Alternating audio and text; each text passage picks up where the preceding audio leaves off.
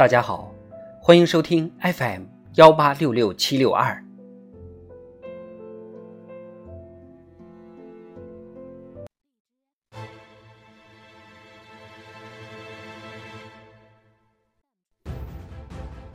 庆祝中国共产党建党一百周年特别节目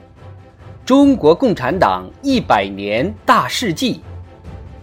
一九三九年。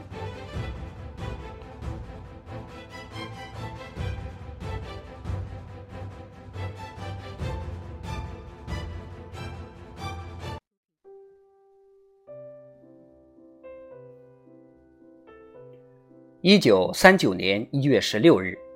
中共中央南方局在重庆成立，周恩来为书记。一九四三年六月，改由董必武主持工作，负责领导南方国民党统治区和部分沦陷区及海外党组织，以及在此范围内设立的八路军新四军办事处、新华日报、群众周刊社等公开机构。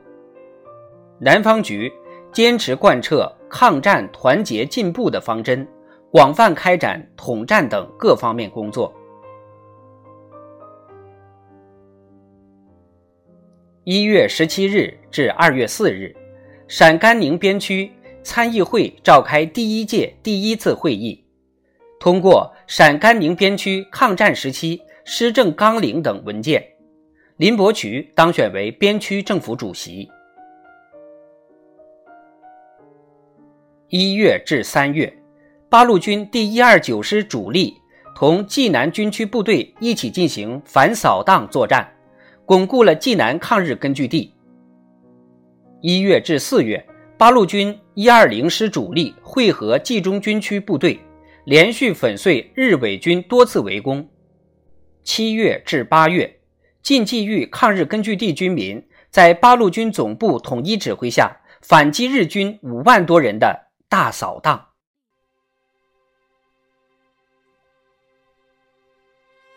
二月二日，为克服经济上的严重困难，中共中央在延安召开生产动员大会。毛泽东发出自己动手的号召，抗日根据地居民相继掀起大生产运动。一九四一年春，八路军第三五九旅开进南泥湾。实行军垦屯田，成为全军大生产运动的一面旗帜。包括发展生产在内，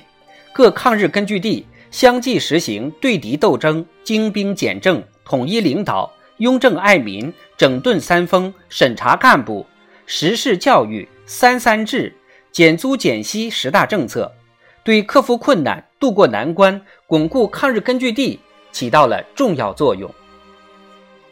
党在延安时期培育形成了以坚定正确的政治方向、解放思想、实事求是的思想路线、全心全意为人民服务的根本宗旨、自力更生、艰苦奋斗的创业精神为主要内容的延安精神，是我们党的宝贵精神财富。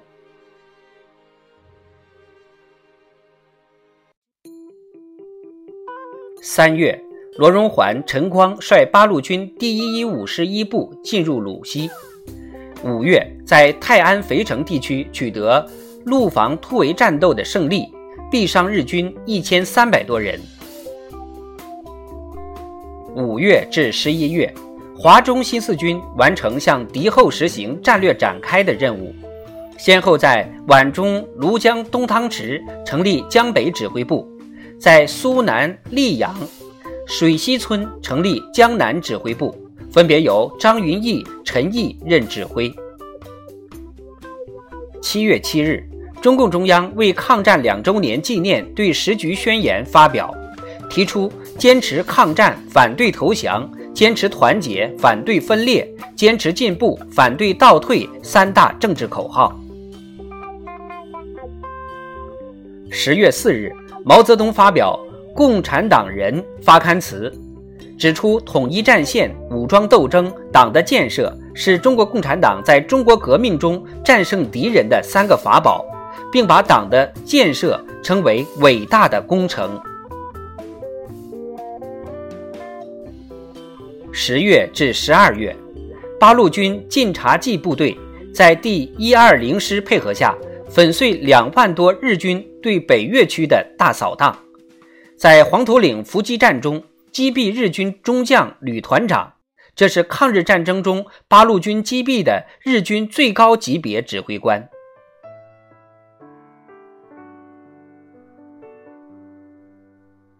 十一月，来华参加抗战的加拿大共产党员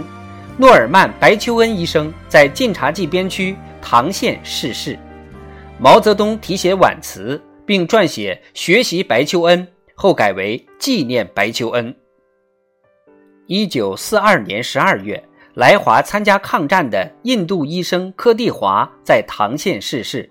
毛泽东题写挽词。十二月至一年春，国民党顽固派掀起第一次反共高潮，中国共产党领导抗日根据地军民坚持自卫原则，击败顽固派的进攻。